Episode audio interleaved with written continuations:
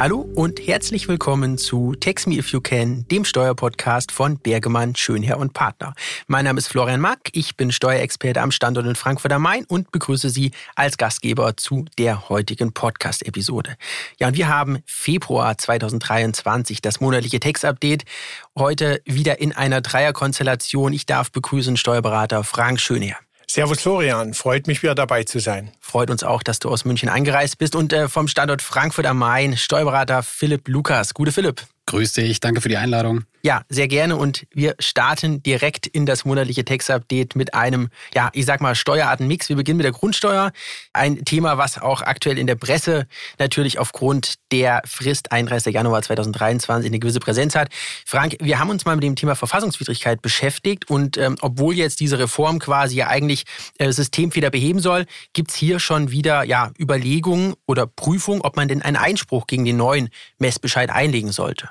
Ja, das ist richtig. Das beschäftigt uns und unsere Mandanten derzeit auch, weil das Ganze noch in einem sehr frühen Stadium ist. Was man sagen kann, ist, dass das Modell Baden-Württemberg offensichtlich verfassungsrechtliche Probleme macht. Hier gibt es sogar schon zwei Musterklagen. Insofern kann man dort auch Einspruch einlegen unter Verweis auf diese Musterklagen. Die Finanzämter lassen die Verfahren wohl auch ruhen. Und beim Bundesmodell, da werden derzeit der Muster Mustereinsprüche geprüft, ist aber Stand heute noch keine anhängig. Muss man mal sehen, gegebenenfalls dort auch offen halten. Die Flächenmodelle wie Bayern scheinen aber verfassungskonform zu sein. Ja, vielen Dank. Das heißt, hier zu differenzieren, wo dann im Endeffekt der Grundbesitz äh, dann belegen ist. Ja, wie geht's weiter? Die äh, Steuerberaterkammer ähm, hat äh, schon Mitte Januar angeregt, hier vielleicht noch eine Verlängerung zu erzielen. Eine Fristverlängerung wird es aber definitiv nicht geben. Ähm, was es aber geben wird, äh, sind Erinnerungen äh, voraussichtlich in Q1 2023 nach Ablauf der Frist. Ähm, das ist allerdings jetzt keine Fristverlängerung, sprich spätestens nach der Erinnerung sollten äh, Sie dann eben auch versuchen, diese versäumten Erklärungen unverzüglich nachzuholen. Andernfalls, ähm, ja, was droht? Verspätungszuschlag, Schätzung der, äh, des Grundsteuerwertes durch das Finanzamt äh, sind dann die möglichen Konsequenzen bei einem Fristversäumnis beziehungsweise einer nicht ähm, dann zügig nachgereichten Grundsteuererklärung. Nächstes Thema, wir bleiben im Bereich äh, Grund. Grundbesitz und es geht um die Grunderwerbsteuer. Wir haben den Paragraph 16 Absatz 4a quasi neue Spielregeln definiert. Frank, und ähm, ja, hier gibt es jetzt eine Klarstellung, beziehungsweise durch diese gesetzliche Neuregelung besteht die Intention des Gesetzgebers, ja, eine Doppelbesteuerung, eine zweifache Besteuerung desselben Anteils Erwerbs zu vermeiden.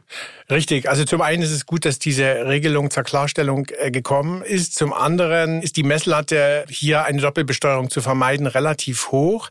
Worum geht's? Es geht um die Grunderwerbsteuer bei Share Deals und zwar bei Personengesellschaften und Kapitalgesellschaften. Wir bleiben mal bei den Kapitalgesellschaften, weil das in der Praxis der häufigere Fall ist. Ähm, und zwar bei Übergang von mindestens 90 Prozent der Anteile. Anteile haben wir seit der Grunderwerbsteuerreform 2021 zwei grunderwerbsteuerliche Tatbestände, nämlich einmal beim Signing nach Paragraph 1 Absatz 3 und dann nochmal beim Closing nach Paragraph 1 Absatz 2b, was äh, grundsätzlich mal bedeutet doppelte Grunderwerbsteuerbelastung auf ein und denselben Deal. Und da gibt es eben jetzt den neuen Paragraph 16 Absatz 4a Grunderwerbsteuergesetz, der sagt, dass äh, die erste Grund Grunderwerbsteuerfestsetzung aufgrund des Signings, dass die bei Closing aufzuheben ist, ja. Jetzt kommt aber der Wermutstropfen, ja, das äh, steht in Absatz 5 Satz 2. Die ist nur dann aufzuheben, also auf Antrag, wenn beim Signing der Vorgang fristgerecht und in allen Teilen vollständig angezeigt worden ist. Also hier unbedingt der Tipp für die Praxis, bei Signing den Vorgang rechtzeitig und vollständig anzeigen, um die doppelte Grunderwerbsteuer zu vermeiden. Und noch ein Tipp. Bei der Anzeige des Signing sollte sich auf den gleichlautenden Ländererlass vom 29. Juni 2021 berufen werden, nämlich auf die Textziffer 8.2, die da sagt, die Grunderwerbsteuer ist zunächst nicht festzusetzen, wenn das Closing innerhalb eines Jahres zu erwarten ist.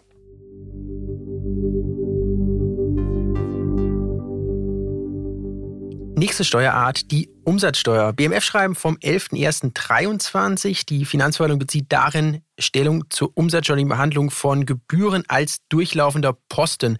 Frank, äh, wie äh, äußert sich jetzt hier der Gesetzgeber, beziehungsweise was hat das auch dann für Auswirkungen auf den Umsatzsteueranwendungserlass? Ja, es hat eine Auswirkung. Und zwar bezieht sich das BMF-Schreiben hier auf das BFH-Urteil vom 3. Äh, Juli 2014.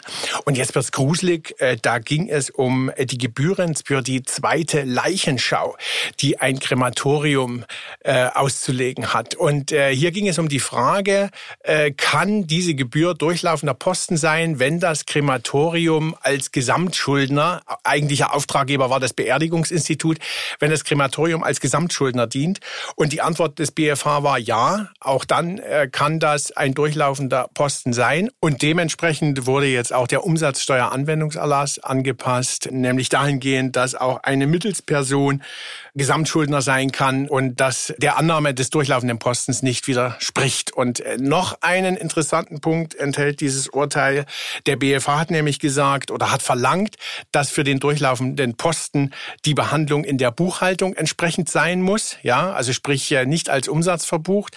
Und die Finanzverwaltung hat dem aber eine Absage erteilt und insoweit eine Art Nichtanwendungserlass äh, erlassen und gesagt, äh, auf die Behandlung in der Buchhaltung kommt es für die Frage, liegt ein durchlaufender Posten vor oder nicht, nicht an spannender Sachverhalt, der hier zugrunde liegt. Ja, es gibt ja das äh, bekannte Zitat, nur zwei Dinge sind sicher auf der Welt, der Tod und die Steuern. Ja, wo aber die Steuer eben nicht mehr sicher ist, sondern wir jetzt einen Umsatzsteuersatz in Höhe von 0% haben, ist im Bereich der Photovoltaikanlagen. Und hier auch der Hinweis, gerade im Zusammenhang mit Kleinunternehmern, sich den Sachverhalt nochmal genauer anzuschauen. Ähm, es gibt ja auch auf der Homepage des äh, BMF ein FAQ, was man sich anschauen kann. Die Bundessteuerberaterkammer fordert indes noch ein BMF-Schreiben, wo eben hier nochmal Detailfragen dann auch geklärt werden. Ähm, vielleicht noch kurz zum Kleinunternehmer. Hier ist es ja so, dass viele eben auf die Anwendung der Kleinunternehmerregelung verzichtet haben, um eben aus der Anschaffung einer PV-Anlage dann die Vorsteuer wieder zu erhalten. Hier ist es so, äh, dass eben auch ab 2023 äh, das nach wie vor gilt. Sprich, auch wenn ich jetzt eben eine PV-Anlage mir kaufe mit dem neuen Steuersatz von 0%, keine Vorsteuer bekomme, muss ich indes trotzdem eben diese Umsatzsteuer abführen und kann natürlich dann nach Ablauf der fünfjährigen Bindungsfrist das Ganze wieder rückgängig machen. Ähm, Stichwort Paragraph 15a Berichtigungszeitraum ist hier noch ein Thema, was man dann beleuchten sollte, dass man eben nicht Gefahr läuft, dann die Vorsteuer berichtigen zu müssen. Ja, dann kommen wir zum nächsten Thema, zum Bereich Körperschaftssteuer, Ertragssteuer in Paragraph 15a ESTG in Verbindung mit dem Paragraph 8c. Das FG Köln hat sich hierzu positioniert. Richtig, ein sehr spannendes Urteil, wie ich finde, FG Köln vom 28. Oktober 2021. Und zwar ging es äh, hier um die Frage, ob bei einem schädlichen Anteilseignerwechsel einer Körperschaft wo der Paragraph 8c Körperschaftssteuergesetz äh, greift, ob dann analog diese Wirkung auch auf Tochterpersonengesellschaften, die Verlustverträge nach Paragraph 15a Einkommenssteuergesetz haben, äh, sich ausweitet. Und äh, das FG Köln hat hier an der Stelle gesagt, nein. Äh, warum? Weil das müsste im Gesetz stehen, steht's aber nicht. Äh, deswegen gilt Paragraph 8c nicht analog. Das Ganze ist hier gegen die Finanzverwaltung. Das BMF-Schreiben vom 28. November 2017 äh, sieht das anders. Demzufolge hat das Finanzamt hier Revision eingelegt. Am Ende wird dann der BFH entscheiden. Und dazu gibt es ja auch noch ein brandaktuelles BFH-Urteil im Zusammenhang mit Paragraph 15a, aber da dann konkret um die freiwilligen Einlagen. Richtig. BFH vom 10. November 2022, jetzt erst im Januar äh, veröffentlicht zur Frage Verlustausgleich und freiwillige Einlagen. Beim 15a ist es ja so, dass äh, Verluste äh, dann nicht ausgleichsfähig sind beim Gesellschafter, wenn ein negatives Kapitalkonto entsteht oder sich erhöht. Und das kann man vermeiden durch, äh, durch Einlagen, auch freiwillige Einlagen. Und zu diesem Thema hat der BFH jetzt drei Grundsätze aufgestellt. Erstens, die Frage der freiwilligen Einlageleistung wird nach dem Handelsrecht beurteilt. Zweitens, für die Frage, ob für Zwecke des Paragraph 15 15a ESTG eine Anerkennung erfolgt oder nicht, entscheidet sich äh, danach, ob diese freiwillige Einlage gesellschaftsrechtlich zulässig war. Und drittens, gesellschaftsrechtlich zulässig war sie dann, wenn es entweder eine Regelung im Gesellschaftsvertrag äh, gibt oder einen wirksamen Gesellschafterbeschluss. Und interessante Seitenanmerkung, dem Jahresabschluss kommt hier keine Indizwirkung zu. Und bevor wir dann zur aktuellen Steuerpolitik kommen, machen wir eine kleine Pause.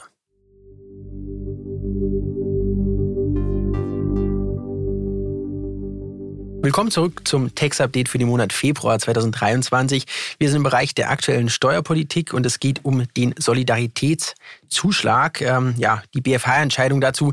Wir haben ja die teilweise Erhebung, die jetzt eben angegriffen wurde, in der Gestalt, dass gesagt wurde, hier liegt ein Verstoß gegen den allgemeinen Gleichheitssatz, sprich Artikel 3 Absatz 1 Grundgesetz vor. Der neunte Senat des BFH hat bereits am 17.01. Äh, dazu verhandelt und ähm, ja, Ende Januar wurde dann das Ergebnis verkündet, die Entscheidung. Der Solidaritätszuschlag bleibt pro fiskalische Entscheidung hier des BFHs.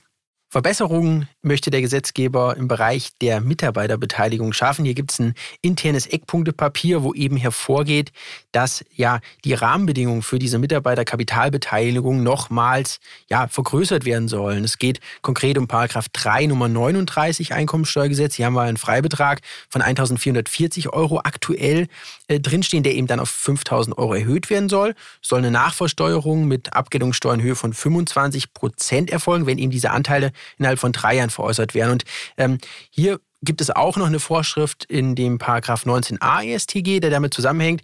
Und der Anwendungsbereich wurde hier dann doch deutlich erhöht. Wir haben bisher ähm, ja Unternehmen mit bis zu 250 Mitarbeitern, die eben hier äh, von dieser ja von dieser Regelung Gebrauch machen können. Das wurde jetzt auf 500 erhöht und auch beim Jahresumsatz gab es eine ja, Erhöhung von 50 auf 100 Millionen Euro. Damit wurde der Anwendungsbereich dieser Mitarbeiterkapitalbeteiligungen deutlich erweitert. Ja, dann kommen wir nun zum steuerlichen Verfahrensrecht und zwar den Paragraph 138 Absatz 2 Mitteilung. Und da hat äh, Frank uns noch ein Thema mitgebracht. Ja, und zwar geht es hier um das Auslaufen einer Übergangsregelung in Bezug auf die Anzeigen von Auslandsbeziehungen. Äh, bin mir gar nicht sicher, ob das in der Praxis jeder auch so macht, wie das erforderlich ist. Ja, Paragraph 138 Absatz 2 der Abgabenordnung. Danach sind ja ausländische Betriebsstätten, Beteiligung an Personengesellschaften oder auch Beteiligung an Körperschaften äh, mit mindestens 10 Prozent oder Anschaffungskosten über 150.000 Euro dem zuständigen Finanzamt anzuzeigen zeigen, ja. Und zwar zusammen mit der Einkommensteuer, Körperschaftssteuer oder Feststellungserklärung. Und äh, bis zum 1.3.23 geht das noch äh, mit Papier und ab dem Zeitpunkt dann nur noch elektronisch. Diese Übergangsregelung ist jetzt ausgelaufen, wie das Bundeszentralamt für Steuern mitgeteilt hat. Und zur Frist nochmal, also entweder zusammen mit den Steuererklärungen oder spätestens dann 14 Monate nach Ablauf des Besteuerungszeitraums. Und weitere verfahrensrechtliche Änderungen könnte es geben im Bereich der DRC6-Richtlinie, der Meldepflichten, denn hier wird ja drauf spekuliert, beziehungsweise es gibt ja auch eindeutige Aussagen, dass eben hier eine teilweise Rechtswidrigkeit, Vereinbarkeit mit Unionsrecht eben dann nicht mehr vorliegt. Philipp, was hat es damit auf sich? Genau, wir haben ein aktuelles Urteil vom EuGH aus Luxemburg. Hier geht's, wie du schon gesagt hast, um äh, ja eine Unionsrichtlinie, die, eben, die eventuell in Deutschland jetzt zu einer Änderung der Gesetze führen wird in Bezug auf DRC 6. Und zwar geht es hier um die Mitteilungspflicht für grenzüberschreitende Steuergestaltung, insbesondere für die Intermediäre. Was war passiert? Es war ein belgischer Berufsverband und es gab dort einen Anwalt, der einen steuerlichen Vorgang aufgrund des Berufsgeheimnisses nicht melden konnte. Und die Gesetze sehen jetzt im Moment noch so vor, dass der andere Intermediäre darüber informieren müsste, dass eben die die Meldung machen können, die eben der Rechtsanwalt nicht machen kann. Das sah der belgische Berufsverband sehr kritisch und äh, ja, klagte dann vor dem EuGH. Und die Luxemburger Richter, die sehen das jetzt genauso wie der belgische Berufsverband, also gehen genau in dieselbe Sparte dass, äh, dass es nicht sein kann, dass eben das Berufsgeheimnis dadurch, dadurch ausgehebelt wird, weil hier gilt besonderer Schutz und auch die Mandanten müssen darauf vertrauen können, dass der Anwalt nicht ohne ihre Zustimmung offenlegt, wer hier beraten wird oder wer hier konsultiert wird. Daher absolut zu begrüßen, was hier der EuGH entschieden hat. Und ja, was erwarten wir jetzt für den deutschen Gesetzgeber oder fürs deutsche Recht? Also hier wird auf jeden Fall was passieren die nächsten Tage oder Wochen oder Jahre, je nachdem wie lang es dann dauert, eben wegen der Bindungswirkung für die Mitgliedstaaten aufgrund dieses Urteils. Und ja, es bleibt vor allem interessant, was dann im Hinblick auf die Steuerberater dann entschieden wird, weil die Steuerberater haben ja auch ihr Mandantengeheimnis, beziehungsweise dürfen nicht alles ausplaudern. Und das ist jetzt die Frage, wird dieses Urteil genauso für die Steuerberater angewandt oder die Gesetze dementsprechend angepasst? Von daher hat das ja, große Wirkung dann in Deutschland eventuell, wenn es denn so kommen wird. Und das werden wir jetzt weiterhin beobachten, werden natürlich dann, wenn neue Sachen kommen, dann im Text-Update vorstellen und ja, wir erwarten das mit Spannung, was dann passieren wird.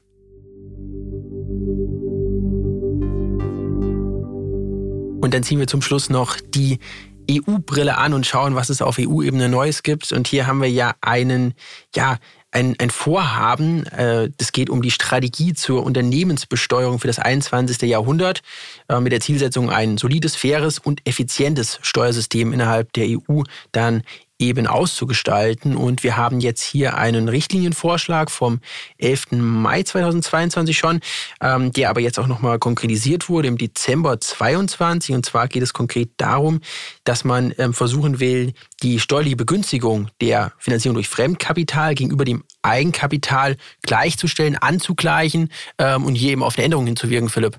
Richtig. Einerseits soll das durch die Förderung von Eigenkapital passieren, dass die Unternehmen dazu angehalten werden, mehr Eigenkapital aufzubauen, um eben krisenfester zu werden. Und andererseits sollen Zinsen oder der Zinsausgabenabzug weiter benachteiligt werden, zusätzlich zur bestehenden Regelung der Zinsschranke. Das heißt, das wird immer unattraktiver, Schulden aufzunehmen und eben Zinsen geltend zu machen.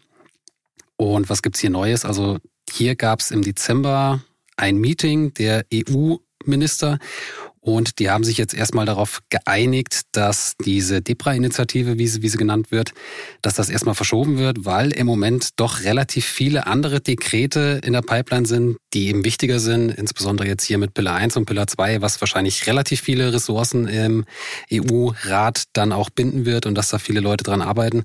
Deshalb wird das jetzt erstmal ja, Mitte dieses Jahres verschoben. Also wir erwarten da jetzt nicht, dass die nächsten Monate da was Neues kommen wird. Aber falls es so sein sollte, werden wir Sie natürlich updaten, wenn da neue Infos kommen. Ja, wo neue Infos kamen, ist im Bereich der insolvenzrechtlichen Regelungen. Ähm, entfernen uns jetzt nochmal zum Abschluss ein bisschen von dem klassischen Unternehmenssteuerrecht. Gibt es auch einen Kommissionsvorschlag, ähm, Philipp? Was hat es damit auf sich? Genau, das ist der EU-Listing Act vom 7. Dezember 2022, wurde auch mit Spannung erwartet. Hier gab es jetzt allerdings nicht den erhofften Wurf. Also es ist nicht ganz so viel passiert, wie man es sich gewünscht hatte. Also was soll da im Endeffekt passieren? Ähm, kleineren Unternehmen, also sogenannten KMUs mit weniger als 250 Mitarbeitern, einem Umsatz von höchstens 50 Millionen oder einer Bilanzsumme von höchstens 43 Millionen Euro soll es leichter gemacht werden, Kapital am Kapitalmarkt einzusammeln. Vorbild ist hier ganz klar Amerika. Also wenn man über den Teich schaut, es gibt wesentlich mehr kleinere Unternehmen, die dort an der Börse gelistet sind. Und das möchte man hier mit diesem EU-Listing Act insoweit vereinfachen. Also es soll insbesondere nicht so kostenintensiv werden, dass sich auch kleinere Unternehmen einen Börsengang leisten können und dann auch hier ja Zugriff zum Kapitalmarkt bekommen und dann hier eventuelle Expansion dann auch leichter finanzieren können. Weitere Sachen, die noch publiziert wurden, beziehungsweise die ins Gesetz mit reingefasst wurden oder in den Richtlinienentwurf, sind äh, insbesondere Anpassungen im Bereich der Publizitätspflicht im Rahmen gestreckter Sachverhalte und eine weitere Anpassung, die ja antizipiert wurde, ist ähm, die Einführung einer sogenannten permanenten Insiderliste. Bisher war es ja mehr anlassbezogen, von daher gibt es da eine Änderung, die, die man sich mal anschauen sollte. Und ähm, auch für die Ad-Hoc-Mitteilung, insbesondere bei Insidergeschäften von Führungskräften, gibt es eine Erhöhung der Meldeschwelle und auch eine Erweiterung der Ausnahmen vom Handelsverbot. Von daher einfach mal reinschauen, was sich die EU da ausgedacht hat. Wenn es hier neue Anpassungen geben sollte oder ja, neue Infos, werden wir sie natürlich auch wieder abholen. Aber das wäre es soweit zum EU-Listing Act. Ja, und diese eben vorgestellten Maßnahmen haben natürlich eine große Bedeutung, größte Bedeutung hat aber, das hat Philipp ja eben schon angeschnitten, eben dieses Thema der Mindestbesteuerung, gleich Säule 2 und der ja ehemals Digitalsteuer, so ähm, wurde es ja von der OECD ausgegeben. Das sind eben zwei Maßnahmen, Säule 1, Säule 2, die von größter Bedeutung sind für die Unternehmen. Und deshalb, äh, so viel darf ich an der Stelle ankündigen, haben wir uns auch entschieden, dazu noch ähm, zwei eigenständige Spezialfolgen unabhängig von unserem monatlichen Text-Update aufzunehmen. Die werden Ihnen auch ja, in absehbarer Zeit präsentieren dürfen und ähm, würden uns natürlich freuen, wenn Sie auch da dabei sind. Ja, und dann kommen wir doch zum Ende. Die Statistik des Monats steht noch an und äh, vorher machen wir noch eine ganz kleine Pause.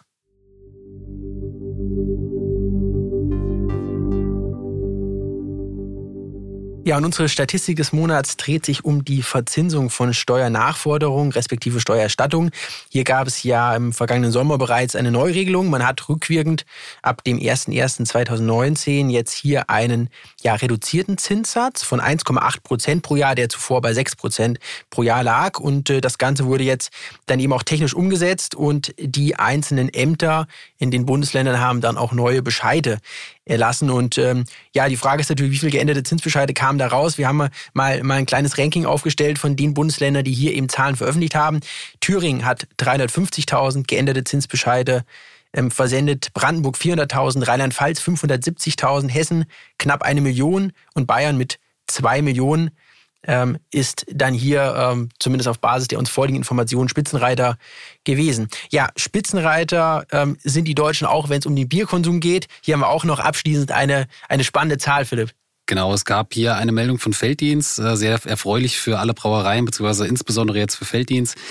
Die WM, die jetzt im Winter stattgefunden hat, hat jetzt nicht dazu beigetragen, das haben sie ausdrücklich hervorgehoben dann ähm, von der Brauerei.